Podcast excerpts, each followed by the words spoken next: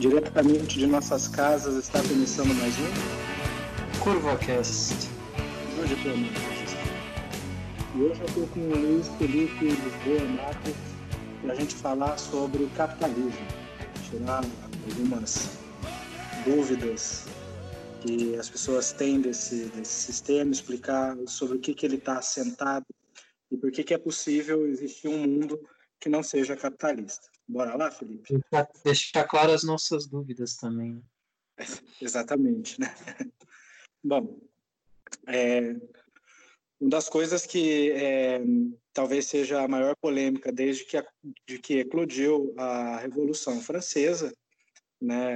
Inclusive existem dúvidas que são colocadas de maneira é, propositadas para poder confundir o que, que é o capitalismo é justamente o que é esse sistema econômico. Né? É, muita gente ama, muita gente odeia, e a maior parte da população não consegue imaginar o que, que seria viver fora dele. Então, para o senso comum, é, o capitalismo é uma sociedade, é, um, é tudo que existiu. Uma sociabilidade na qual você deve trabalhar para juntar dinheiro para sobreviver. Ou seja, tem uma confusão entre o dinheiro, né, a moeda, o que é o capital em si e o que é o capitalismo como sistema. Só que o capitalismo ele não tem mais de 200 anos. Tá? Ele surgiu no, no âmbito da Revolução Francesa. No, ele é uma, um, um lapso da história temporal, se você for ver a história da humanidade como um todo. E antes dele, teve vários outros sistemas que a humanidade é, que permeou a humanidade. Né? O primeiro deles talvez seja o comunismo primitivo, onde os indivíduos viviam em comunidades e havia uma certa divisão de tarefas. Alguns caçavam, outros plantavam, alguns eram médicos curandeiros e alguns também ficavam com a segurança da comunidade. E todos gozavam do produto do trabalho social. Aquilo que era fruto da caça era distribuído por todo mundo, da, da agricultura, a mesma coisa, e por aí vai. Ah, então, é, isso explica por que, que muita gente confunde o comunismo marxista com essa ideia de dar tudo que possui, porque, na verdade, um, uma sociedade onde não existia propriedade particular, que é diferente da propriedade privada, é essa sociedade do comunismo primitivo. Então, assim, dar tudo que possui, na verdade, é o ensinamento de Jesus Cristo, né? No qual ah, as, as comunidades dos primeiros cristãos era de uma certa forma um comunismo primitivo, só que ele já estava ligado a um, um, outro sistema que era o sistema que era vigente no Império Romano. Outro sistema que existia também era que existiu também na história da humanidade é o sistema da escravidão, que a gente não pode é, confundir com a escravidão moderna. O homem escravizado é, era um, homem que era conquistado por uma outra tribo, que deixava de ser considerado ser humano e passava a ser considerado como propriedade do senhor do escravo. Dessa forma, ele não, não era detentor de direito, não tinha vontade, e ele era canalizado para fazer aquelas tarefas que, que muita gente achava mais extenuante fazer dentro daquela, daquela sociabilidade. Né? Esse sistema ele era um sistema muito vigente em boa parte do Império Romano. E daí, depois que o Império Romano ruiu, que o imperador se cristianizou, houve as invasões bárbaras, e é, a escravidão já não era mais uma forma de se manter boa parte da Europa.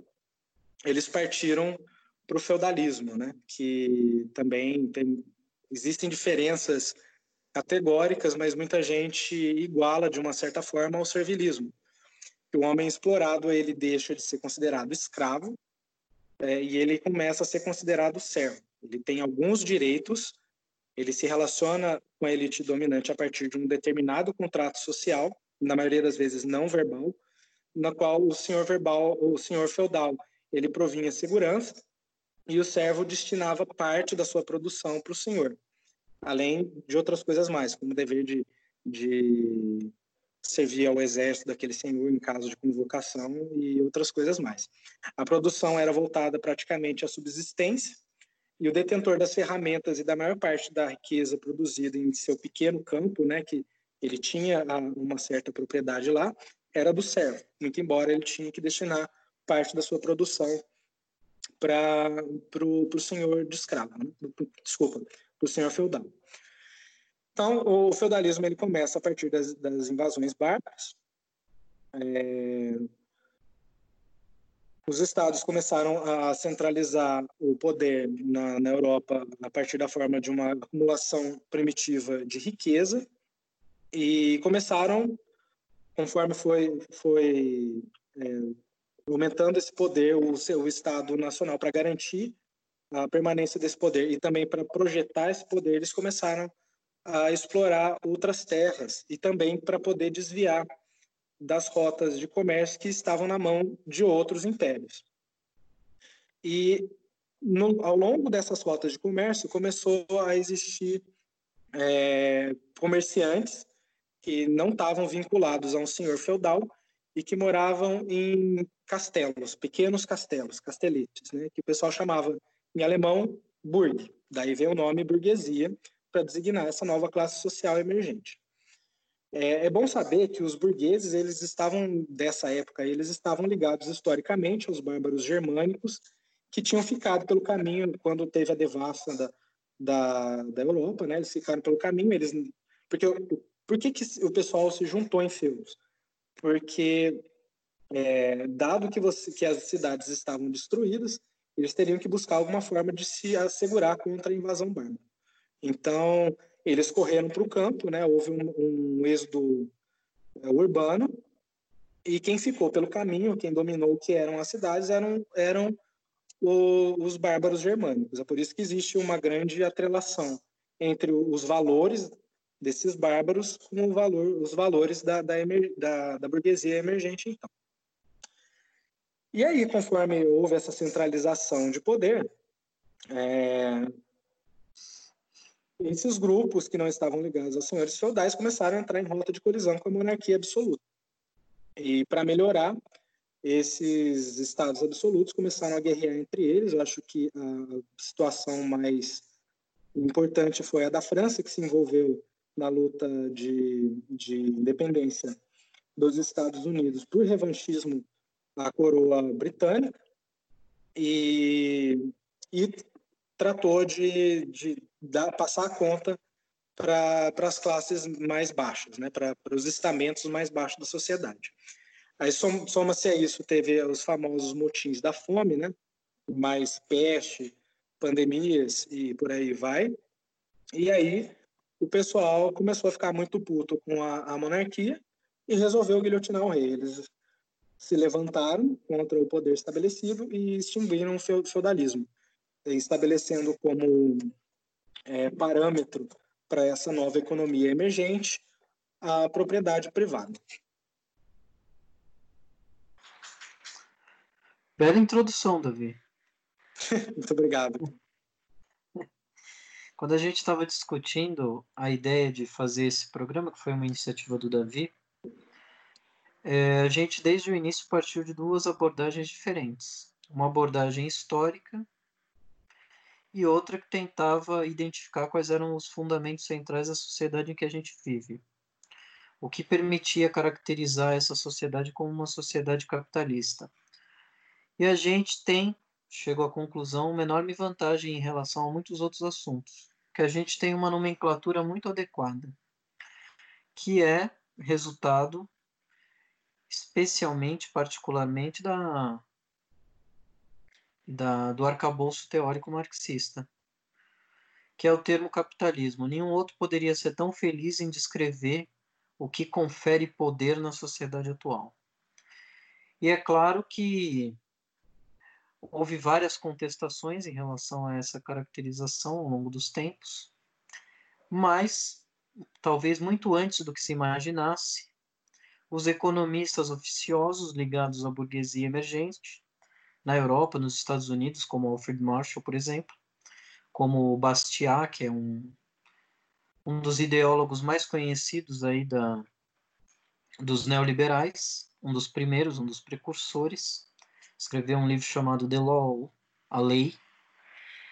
é, assumiram a nomenclatura capitalismo, identificaram nela aí algo que não poderia ser contestado, que era em parte o poder do capital mobiliário, em parte a redução da importância da posse de terras, que era uma característica fundamental da sociedade que começava a ser substituída pelo capitalismo. Eu acho que seria interessante se a gente indicasse, além disso, outras características que fazem com que o capitalismo seja um todo orgânico ao qual se dá um nome, uma nomenclatura única, apesar das diferenças que há entre as, entre as sociedades que se denomina como capitalistas. Certamente, a sociedade do início do século era muito diferente da sociedade de hoje.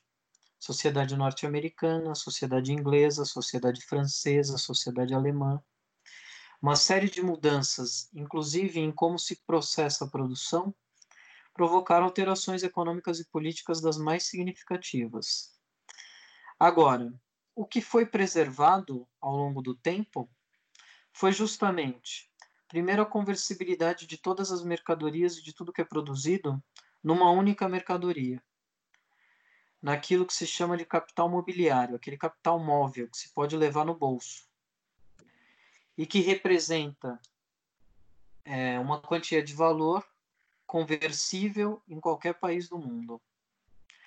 E esse é outro aspecto, a internacionalização das relações de troca de produção, de transferência de tecnologia internacional, que é uma característica que o capitalismo desenvolveu e que hoje faz parte, sem sombra de dúvida, dos mecanismos que permitem, permitem a ele continuar existindo. Se, isso é uma coisa que muita gente não entende a respeito dos sistemas econômicos. Numa sociedade globalizada, em que as relações se dão é, numa velocidade muito grande, em que as trocas comerciais se dão numa velocidade muito grande, em que há aviões circulando por todo o globo permanentemente. É impossível se estabelecer um regime que não responda a essa circulação internacional de mercadorias, que não reaja a ela, que não se estruture a partir dessa circulação internacional de mercadorias, que não seja uma expressão da importância que isso tem. Assim como, antes do capitalismo, é, as grandes expedições marítimas já haviam transformado a forma como o feudalismo funcionava já tinham permitido outros mecanismos de acumulação de capital de riqueza, que inclusive seriam aí a base sobre a qual o capitalismo se erigiria depois.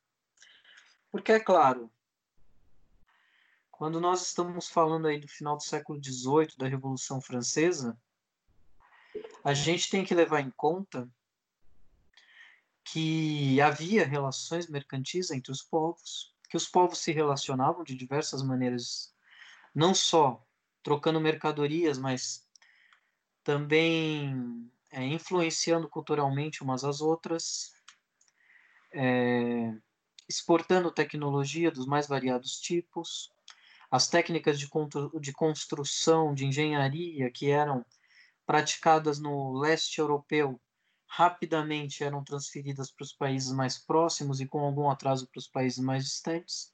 E a gente vê aí um intercâmbio também de, de experiências sociais. O problema é que esse intercâmbio de experiências sociais ele estava limitado por uma certa estrutura econômica e política que criava barreiras as mais diversas.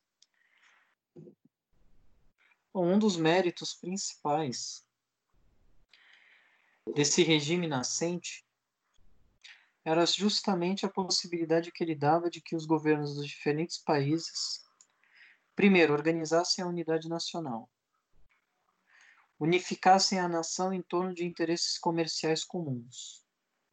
Interesses que iam muito além dos interesses dos próprios negociantes e comerciantes, que eram uma classe minoritária, embora emergente mas eram os interesses de todos aqueles que queriam escoar sua produção e ter acesso àquilo que era produzido em outros países. E o complemento político de, disso, naturalmente, não poderia ser mais o círculo reduzido dos senhores feudais. A vassalagem já não correspondia mais às necessidades e às possibilidades econômicas que o capitalismo criava. A possibilidade de um grande comércio integrado e de uma produção ampliada. Agora, a gente está falando de uma revolução política que aconteceu muito antes das revoluções econômicas que deram aí a cara, a feição própria do capitalismo, foram as revoluções industriais. A segunda revolução industrial, que de fato marcou o início da fabricação em larga escala, ainda era uma, uma produção em larga escala muito reduzida. O acervo de bens que eram produzidos em larga escala eram muito pequenos, né? Havia aí a inovação como inovação a introdução das máquinas a vapor, assim como também os teares, que agora eram semi-mecanizados e que permitiam a produção de um número muito maior de, de peças de vestuário do que jamais fora produzido. E era preciso escoar essa produção. Por isso a necessidade de que o capitalismo se expandisse, de que esse sistema fabril, para que ele fosse viável, para que ele trouxesse vantagens para a vida da população inglesa, da população francesa, dos países que tiveram aí, da população belga, dos países que primeiro tiveram acesso à produção em larga escala, de que eles expandissem os seus negócios para além daquele universo estreito que se reduzia às propriedades próximas de senhores feudais, etc. Então, nós vemos desde partida que o capitalismo tem como característica, primeiro, a necessidade da expansão, a necessidade do comércio ultramarino, de um comércio que não se limite às fronteiras territoriais de uma cidade, de um município, de um país, ou mesmo de um continente. A necessidade de integração da produção em larguíssima escala uma integração que inicialmente foi continental e que logo chegou à China, à Índia e mais tardiamente ao continente americano. Bom, quais são as características que permitem dizer que o capitalismo, que essas quais são as características que permitem dizer que esse sistema, esse modo de produção e de escoamento de produção são hoje o modo de produção e de escoamento vigentes em todo o mundo? É o fato de que todas as economias estão interligadas umas com as outras e obedecem às mesmas regras, ao mesmo conjunto de regramento. Há inclusive uma tendência que a gente observa com a formação de grandes blocos econômicos, a uma integração cada vez maior entre esses países e entre essas economias. Não basta você produzir em larga escala, você precisa do consumo em larga escala. E à medida que a tecnologia avança, a produção se torna cada vez maior e corre-se sempre o risco de se produzir mais do que, do que se consegue vender. Luiz, e esse... Oi. Antes da gente entrar na seara da, da superprodução, é, ah. eu gostaria de, de fazer um, um adendo para poder chegar ao núcleo comum do capitalismo de forma categórica, mas fazer uma, uma categorização assim que seja seja palpável para as pessoas que estão escutando a gente, tá? Pode ser? Sim. Então, é, o capitalismo, bom, a forma como eu, eu enxergo o capitalismo que seja o núcleo central dele, que faz com que todo o resto seja decorrente da decorrente dessa, dessas características. Sim. Eu acho que o principal do capitalismo é o contrato de trabalho, que nada mais é do que um apartamento entre quem produz, ou seja, o trabalhador, que vai manusear o capital, e quem se apropria, se apropria da, da, riqueza, que é o burguês safado.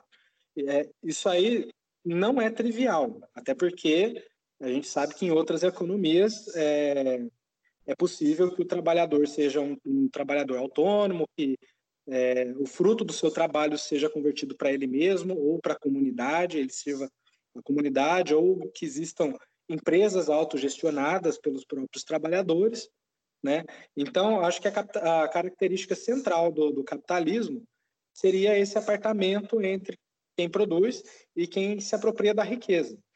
E essa, essa separação ela só é possível porque existem pessoas é, com capital mobiliário suficiente para poder ter aquisição de maquinário e pessoas com um, um nível de vida baixo o suficiente para que não tenha outra forma dele sobreviver a não ser vender a própria força de trabalho.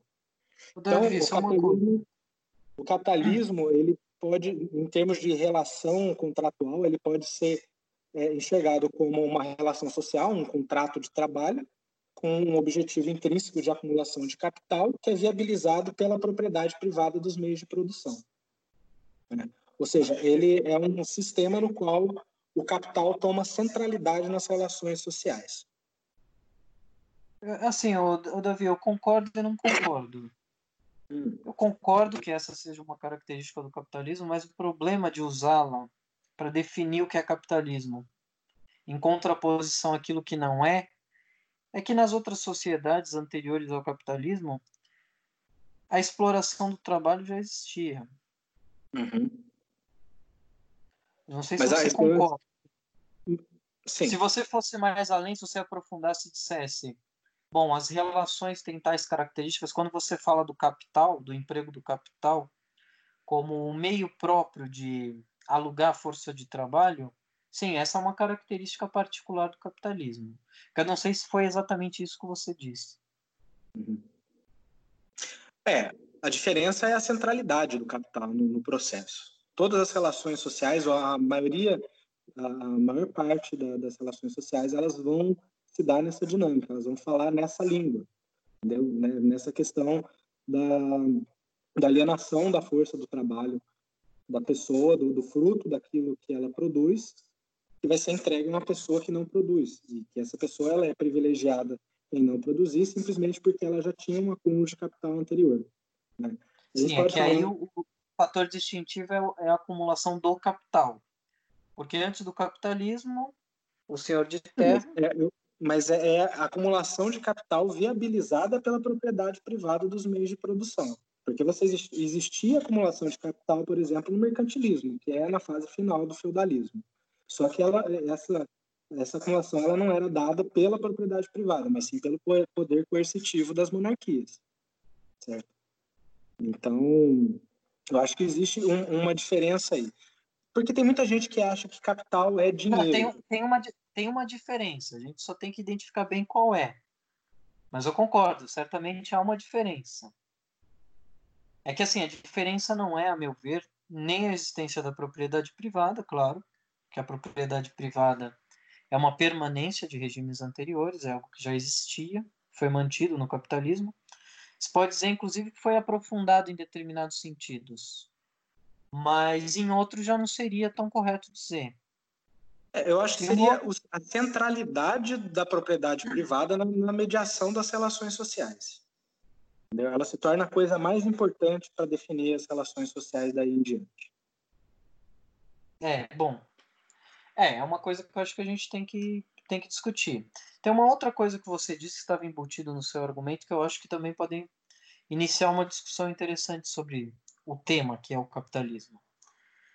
Que é o fato de que no capitalismo há outras tantas formas de inclusive de relação de trabalho que são permanências de regimes anteriores, como você falou.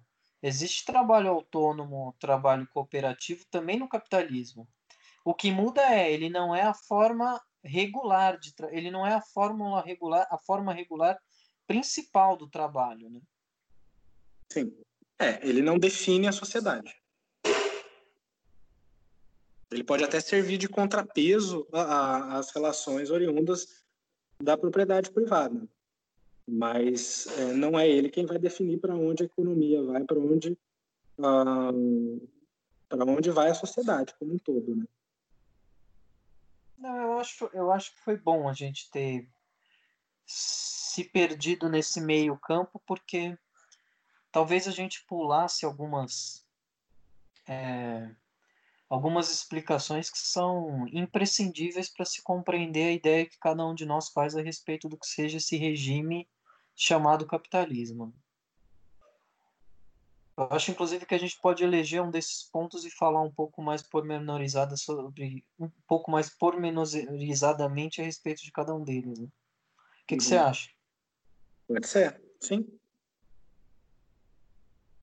Tem uma, tem uma discussão presente na obra do Fernando Brodel, que é um sociólogo importante, um historiador do capitalismo, que é a discussão a respeito do capitalismo ser nada mais nada menos do que uma continuação dos regimes anteriores. Ele então não vê assim um marco inaugural do capitalismo. Uma continuação então, histórica ou econômica. É uma, é uma discussão, é uma discussão importante. Saber se realmente as revoluções inglesa e francesa, as revoluções políticas e as revoluções industriais, se elas realmente são marcos referenciais da transformação do regime. Porque, como você falou aí, eu não lembro exatamente sobre qual nomenclatura, mas o Marx usa e o Engels também, é, é, como que é? Falslich, Burger, que é o burguês de paliçada, que eram aqueles comerciantes que ficam no entorno das cidades para que não tenham, para que não fossem tributados, comercializando mercadorias, e essa classe é o germe do que viria a se tornar a classe burguesa. Bom, aí ele está identificando uma forma de existência da burguesia que precede as revoluções políticas inglesas, que remonta ao século XIV, que tem início nos Países Baixos, na Holanda, por um lado, e por outro em Portugal. Há também historiadores que falam a respeito da criação do crédito bancário durante as Cruzadas, que foram expedições militares que envolveram um número muito grande de pessoas e que promoveram justamente essa integração entre Ocidente e Oriente, o que é uma das decorrências inevitáveis do capitalismo. Quer dizer, ou seja, o capitalismo ele está se estruturando antes das revoluções políticas e antes das revoluções industriais. O que, que você acha disso, Davi?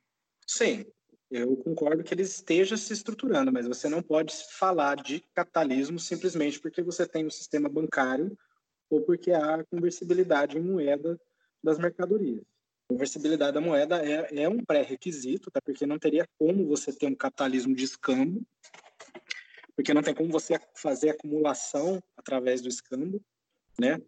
A não ser que você queira, sei lá, acumular lixo, porque se a coisa não te serve, não tem para que você ter, ter tê-la, né?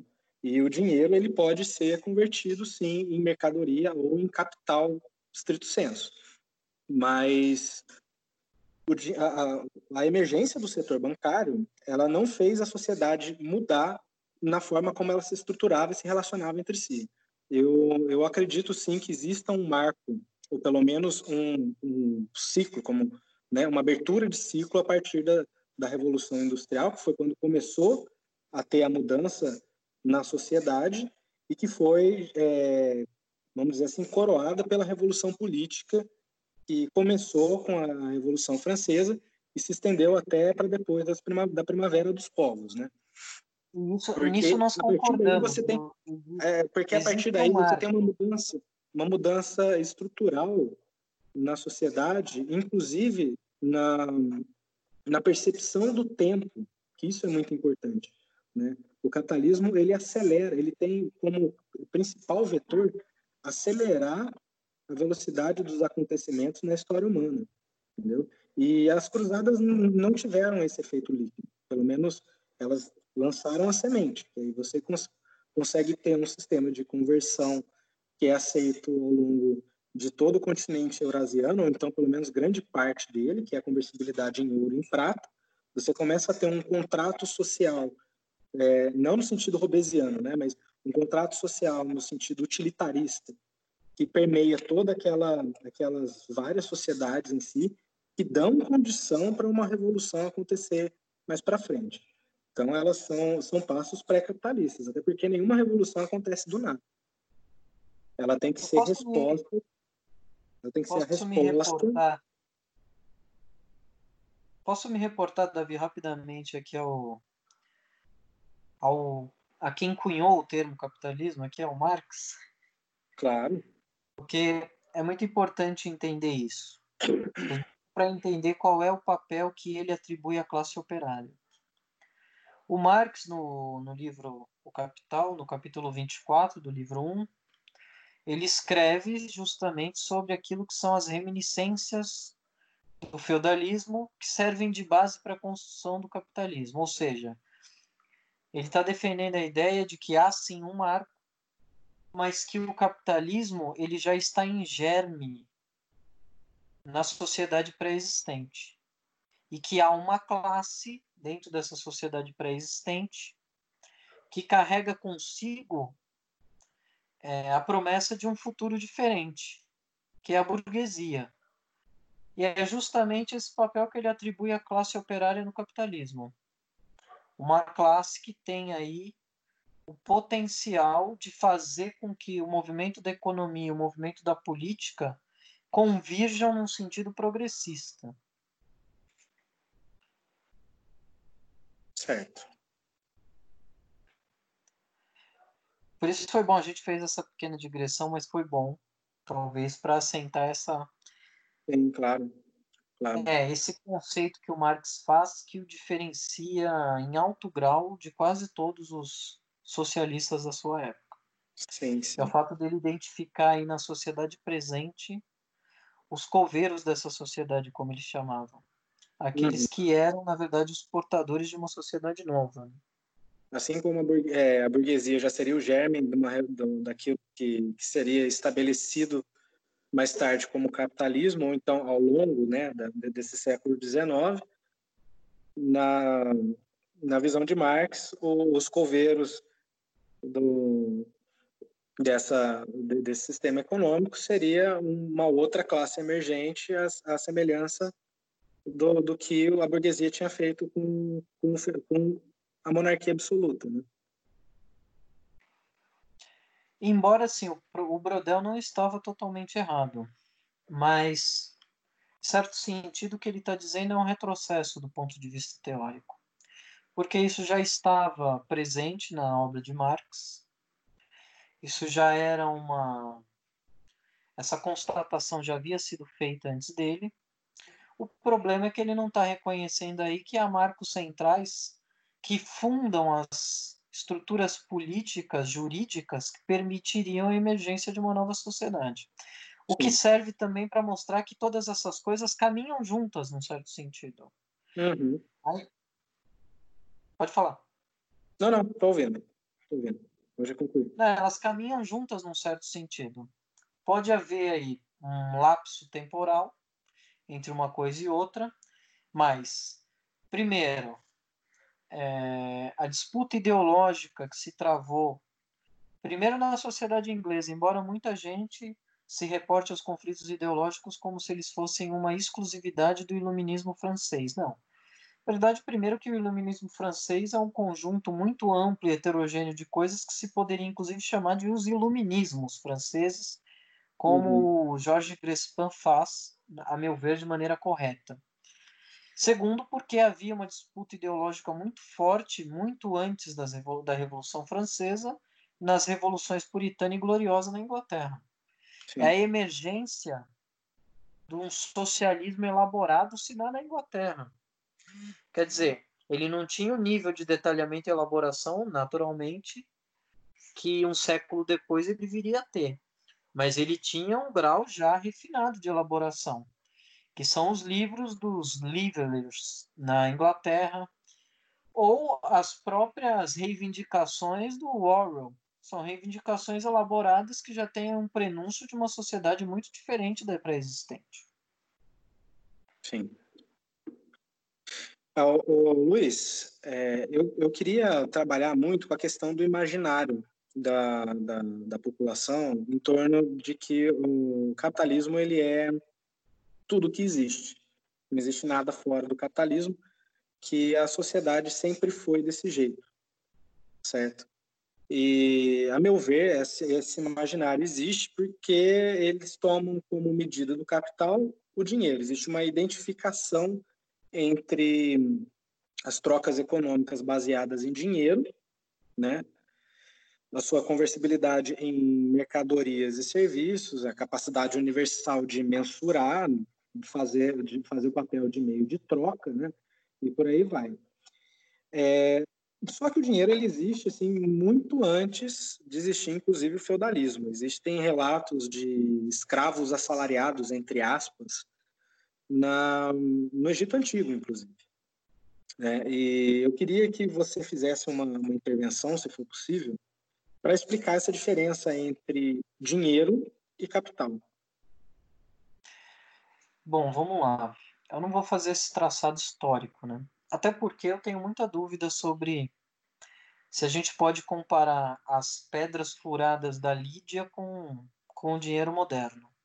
Eu vejo muita gente fazer essa comparação e eu tenho medo de embarcar nessa nessa peregrinação histórica aí, adotando esses conceitos, porque sinceramente eu não eu tenho minhas dúvidas se o sal, porque etimologicamente tudo bem, né? O salary, o assalariamento pode ser originado da palavra sal, salt em inglês, perfeito. Mas do ponto de vista social é muito complicado fazer uma correlação entre essas coisas. Agora, vamos deixar claro já uma coisa: Marx não era contra o dinheiro.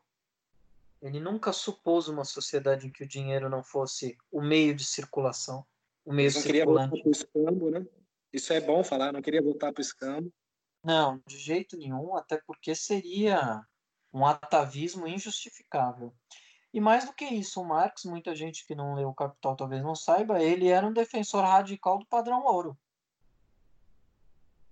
Ele não só defendia o dinheiro, como ele defendia é, essa forma de regulação do dinheiro que era lastreá-lo a partir de metais preciosos.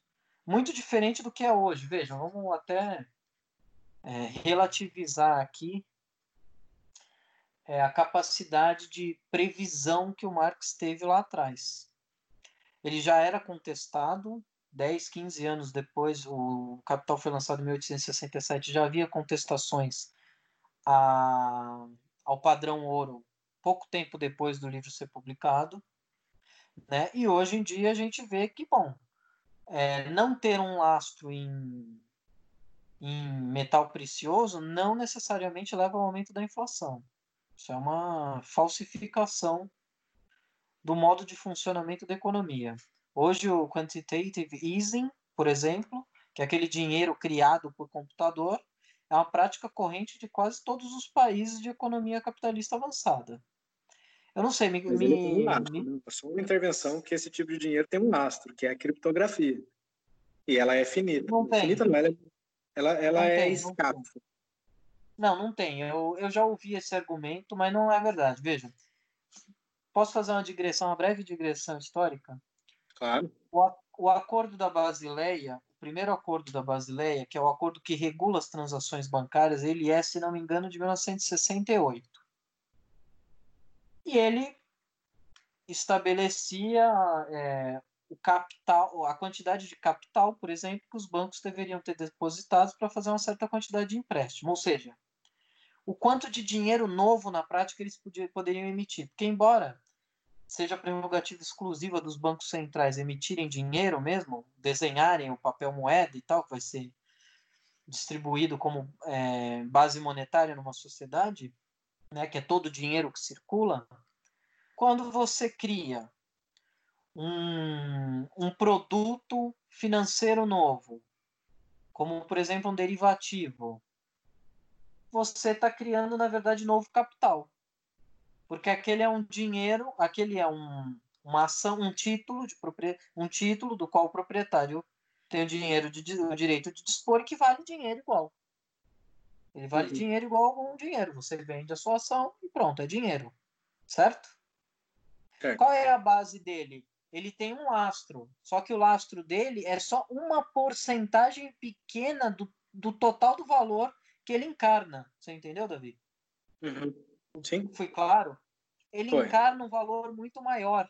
E agora, a última conferência, o último acordo da Basileia, depois da crise bancária do final de 2007, começo de 2008, que levou o Lehman Brothers à Valência e outros tantos bancos, ele justamente reduziu a margem que esses bancos tinham para emprestar sem lastro nenhum, sem dinheiro nenhum que eles pudessem usar no caso de uma crise de liquidez. Ou seja, eles já estavam revendo, mas é uma revisão super tímida. Se antes a, o lastro era 2,5% sobre todos os depósitos, agora é 7%, é muito pouco. Ou seja, é possível. Bom, vamos voltar ao capitalismo, vou voltar a Marx. Marx entende que é preciso ter um lastro do dinheiro, que esse lastro é o padrão ouro, é o ouro. É o ouro são os metais preciosos. É claro que isso não pode funcionar numa economia dinâmica e ampla como o capitalismo, claro. Por quê? E agora eu vou entrar no ponto central, qual é a diferença entre dinheiro e capital. Porque o dinheiro ele é uma expressão do valor de todas as mercadorias numa determinada economia. Mas o capital é mais do que isso. O capital é também a promessa futura de produção. O capital é o que movimenta a economia. É esse dinheiro aplicado, investido em maquinário, em novos produtos que serão produzidos. Para isso, o padrão ouro não serve. Por quê? Porque a capacidade de produção se expande muito rapidamente, muito mais rapidamente do que a produção desses metais preciosos.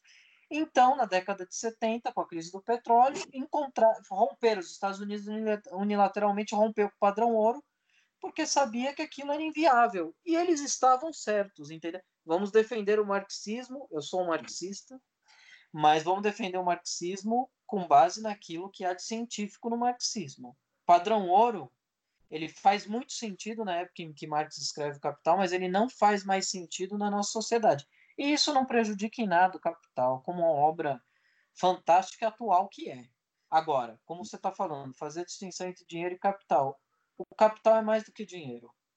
Capital é dinheiro posto em movimento para produzir mais capital e mais dinheiro. Acho que essa é a melhor definição. Uhum. Tá. É... Existe e só uma coisa, é, é, por isso que, é por isso que Marx chama esse regime de capitalismo, porque é ele que define onde vai ser alocado, onde vai ser empregado aqueles recursos, o que se vai produzir naquela sociedade, porque é o capital que é, tem a capacidade de mobilizar mão de obra, de mobilizar recursos para produzir o futuro. Uhum. É, bom, queria fazer uma, uma diferenciação aqui também entre o que, o que é capitalismo e o que é o liberalismo certo? Porque existe uma. A gente sabe que isso aí tem a ver muito com o discurso fascista que, que ronda por aí. Né? E quando eu falo fascista, eu falo fascista no sentido social, não no sentido econômico, né? mas que é para confundir. É, seria um fascismo liberal, daquele do von Mises e tudo mais, para confundir capitalismo com liberalismo sendo que qualquer intervenção mais, é, mais incisiva do, do Estado na economia seria uma intervenção de cunho socialista. Bom, primeiro, antes de entrar nisso, é, eu queria deixar claro aqui que existe a, a possibilidade, possibilidade, não, é uma premissa básica para o socialismo a existência do capital. A diferença é o papel que o capital vai ter que fazer. Você não concorda? Vai fazer nessa nova sociedade. Sem dúvida, porque o capital é trabalho acumulado, sem dúvida, e centralizado. Só concordo plenamente. É a visão de Marx. Tá. Bom, então vamos retomar essa questão da. É, como você falou no começo da, da, da sua exposição, que existem formas de capitalismo, mas que tem alguma coisa que unifica tudo e que uma forma de capitalismo ela é ela a gente pode muito bem dizer que uma forma de capitalismo é, é, definida por uma ideologia que é a ideologia liberal, que não é o mesmo liberalismo lá do, da Revolução Francesa, mas teve lá o seu germen, ou pelo menos a sua inspiração. Eu queria que você mexesse um pouquinho nessa, nessa questão da diferenciação entre capitalismo e liberalismo, aonde eles se tocam e aonde eles se apartam, onde que o capitalismo é maior que o liberalismo, né? E por aí vai. Eu sei, o capitalismo ele é um regime de um regime econômico. Né? Posso, posso até te. Vou te mostrar um negócio aqui. Você tá vendo daí? Tô, tô. Isso aqui é The Economist. Não é a última, não. Acho que é a penúltima. Olha o que está escrito aqui. Everything under control. Big government, liberty and the virus. Por que, é que eles estão escrevendo isso aqui? Porque eles estão querendo confundir, fazer essa confusão que você disse aí. Entende? Confundir intervenção estatal com socialismo, a existência da liberdade com o capitalismo, coisas que não têm absolutamente nada a ver uma coisa com a outra. É uma, é uma tentativa deliberada. Eu vou te dizer, tem um liberal famoso, um dos primeiros, um dos precursores, chamado John Stuart Mill. Ele tem um livro chamado Ensaio sobre a Liberdade.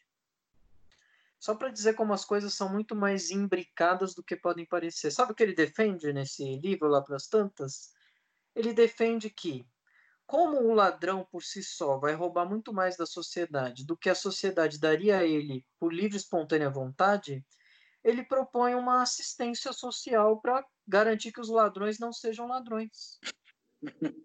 Ou seja, o liberalismo ele não tem nenhum antagonismo é, em essência com o assistencialismo, por exemplo. Não tem, não, não. Essa é uma ideia errada.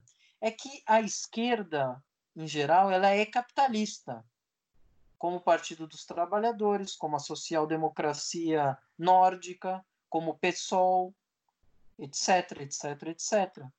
E esses partidos eles querem promover a confusão entre uma coisa e outra porque eles defendem o capitalismo. Entende? Uhum. E eu nem diria que eles não defendem o capitalismo liberal. Eles defendem o capitalismo liberal com essa ressalva que o Stuart Mill, um liberal de carteirinha, fazia. Você não pode deixar o ladrão roubar você é, seguindo seus próprios instintos. Você tem que dar um pouquinho para ele não te roubar. E se você Agora, repartir o roubo, aí fica todo mundo feliz. Claro, mas é o mesmo liberalismo, sabe por quê? Porque, em essência, o que essas políticas defendem é o lucro ilimitado, é a manutenção das relações de assalariamento, a possibilidade, inclusive, de que essas relações de assalariamento sejam reguladas de acordo com a vontade do patrão e com a da necessidade do trabalhador. Porque quando a gente fala de patrão e trabalhador, patrão é sempre vontade, trabalhador é sempre necessidade. Porque ninguém trabalha para o outro porque quer. Trabalha para o outro porque é mais cômodo, porque é a solução mais viável economicamente. Bom, ah, para, de... hoje, hoje em dia tem uns trouxas que trabalham porque quer assim, Principalmente nos cursos de classe média. É. Tem o Pô, pessoal eu tô que. um desse aí para limpar minha casa, então. Ah, não, você precisa conhecer. Não, esse tipo de trabalhador você não vai encontrar, não. Você vai encontrar lá no, nas multinacionais, o pessoal que está lá pela experiência. Acho que isso aí tem muito a ver com uma certa ideologia, e a gente vai entrar nesse tema, né, só que muito mais para frente, né? Que é uma ideologia ligada ao neoliberalismo, uma ideologia pós-moderna, que confunde o papel do trabalhador com a de um, de um colaborador, né? Então, existe uma aspiração pelo self-made man que fazem as pessoas procurarem em determinadas empresas, trabalhando a baixo custo, inclusive. Tem gente que faz estágio voluntário, sabe?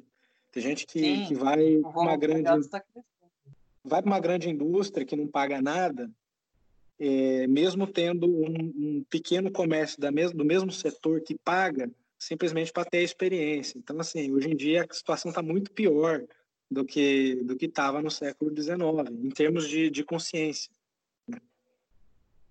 Sim, eu acho que é uma regressão muito grande também. Você falou do negócio, só falar um negócio rapidinho, complementando o que você disse.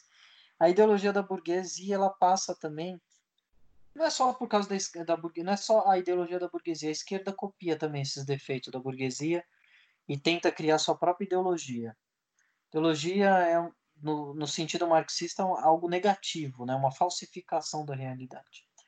Eles tentam falsificar a realidade e apresentá-la de uma maneira que convém aos seus propósitos políticos.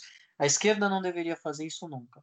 E você está falando de nomenclatura. A, a, a, burguesia sempre usa nomes pomposos para coisas que não, não tem nada a ver com o nome que, que dão para ela, né? Você tá falando, o cara é colaborador, ele não é um empregado, né? Tem um outro termo que é muito bom. É, eu estava lendo um livro de economia aqui e eu me deparei com ele. Eu nunca tinha pensado. Os, aquele, aquelas, aqueles ativos podres que causaram a crise econômica de 2007 e 2008, eles não eram chamados de porcarias que não tem lastro, não, eles eram chamados de subprimes. Quer dizer, prime é o excelente, eles eram os que não eram excelentes. Não, na verdade, aquilo era um lixo tóxico que ninguém ia pagar, que ninguém tinha dinheiro para pagar. Ah, é. Né? Precisa ter criatividade para manter o sistema girando, bicho.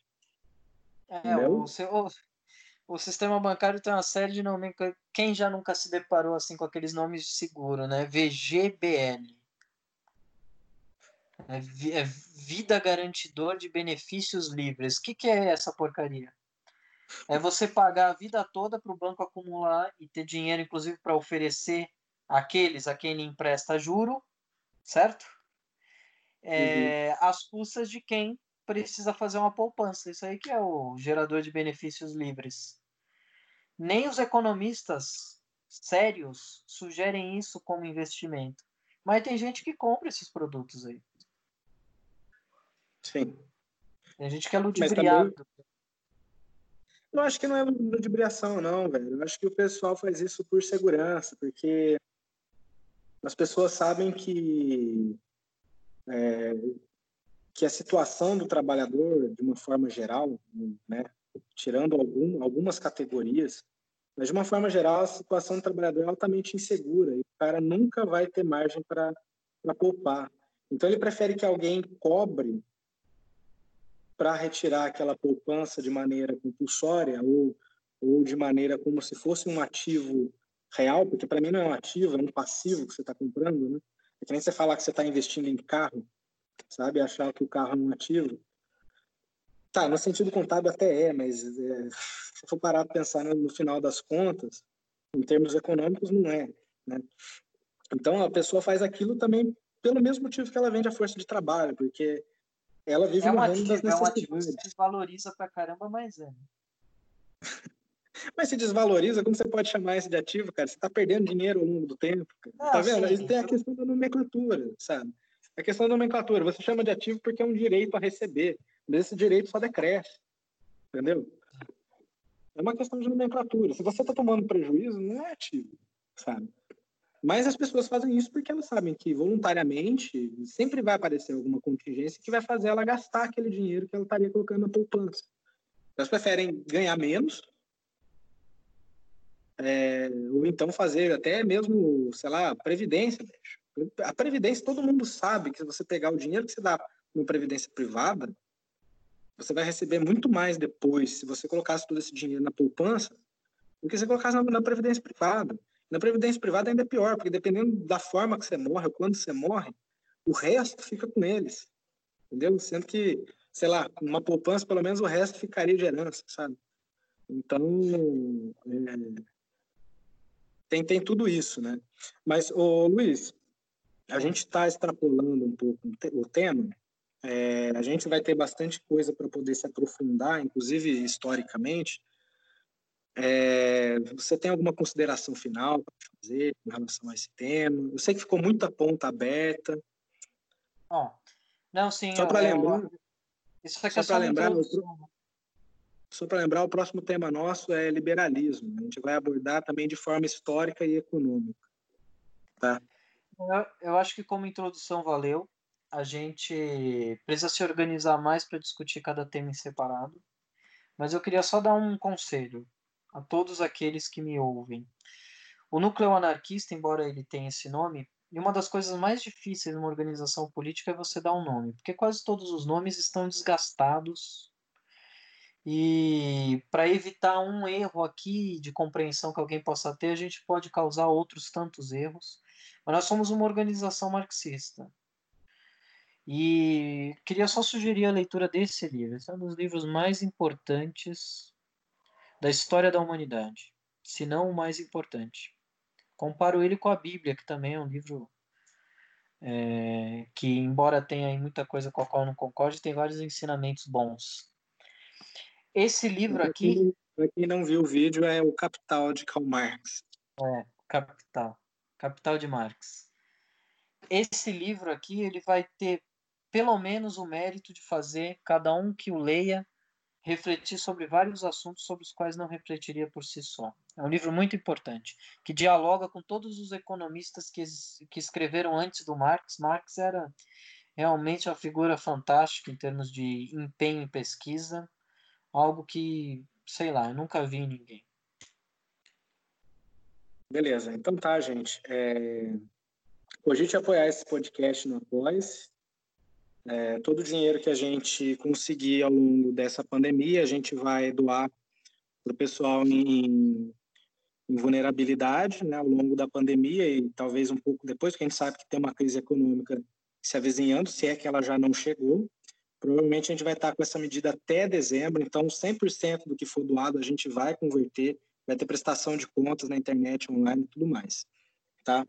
E eu queria agradecer o Luiz Felipe, Obrigado por, por essa conversa, foi uma conversa muito foda. Gostei muito coisas. E eu espero Obrigado, que, nossa parceria, que a nossa parceria renda bons frutos. Né? Sim, obrigado. Sim.